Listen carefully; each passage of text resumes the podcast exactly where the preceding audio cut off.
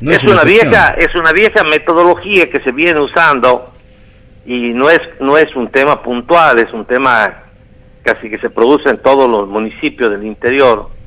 Porque ¿qué tenemos? Tenemos un régimen de precarización laboral, Mm. a donde hay este personal de planta permanente, personal contratado y jornalizados, este, hay otros que se les paga por día. Entonces cada intendente, cuando cambia el signo político, cada intendente que llega trata de acomodar a su gente.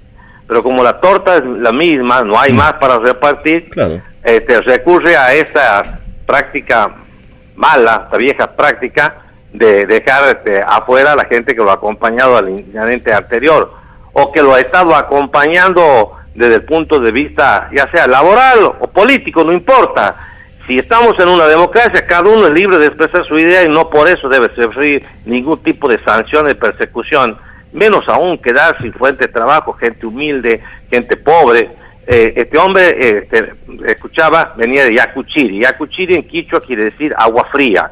Mm. Queda ahí cercana a la villa Siete Tamí, kilómetros nos Es dijo. interior, interior. Siete kilómetros nos dijo, doctor. Claro, siete Y kilómetros. aquí a la banda. ¿Con qué ha llegado? Con los pocos pesos que bien, como han dicho ustedes, la asignación universal, que debe ser su único ingreso, y ahora tener alguna ventita de algo, criar animales. ¿De cuánto es el sueldo de este hombre que ha sido privado de este ingreso?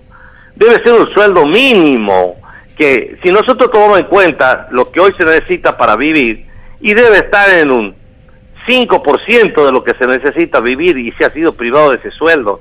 Tampoco estamos pensando que era el sueldo de, de, de lo que ganan los legisladores nacionales.